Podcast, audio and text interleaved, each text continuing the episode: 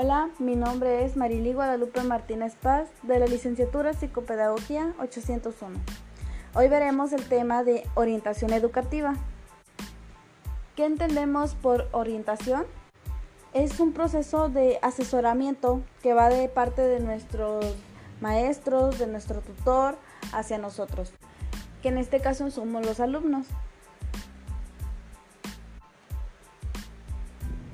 Bueno, los objetivos de la orientación son procurar que los alumnos, nosotros, tengamos o aprovechemos al máximo todas nuestras capacidades y poder ponerlas en práctica.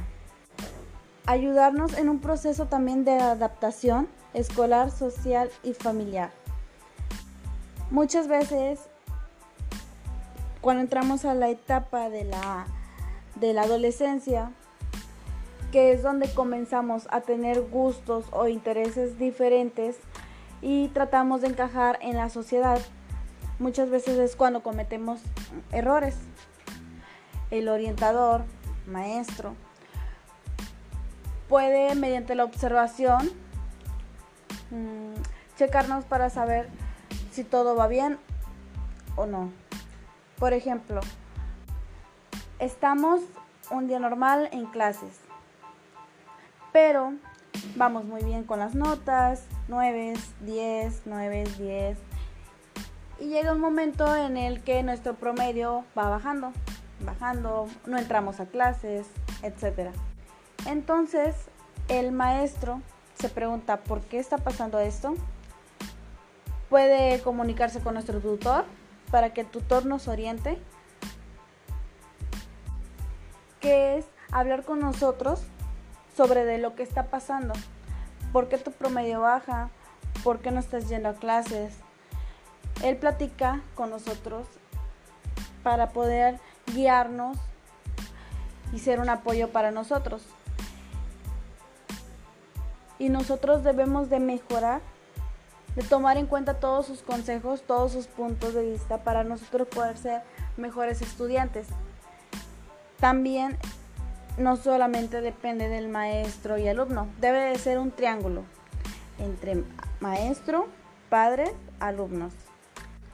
Entonces, el trabajo del orientador es aconsejarnos con el fin de que nosotros, los alumnos, podamos entrar en razón y podemos, podamos tener nosotros una máxima ordenación interna y así podamos ser una buena contribución a la sociedad y ya pues llevar una vida más equilibrada. Muchas veces los problemas vienen en casa, no solamente en, en la escuela, en el área educativa.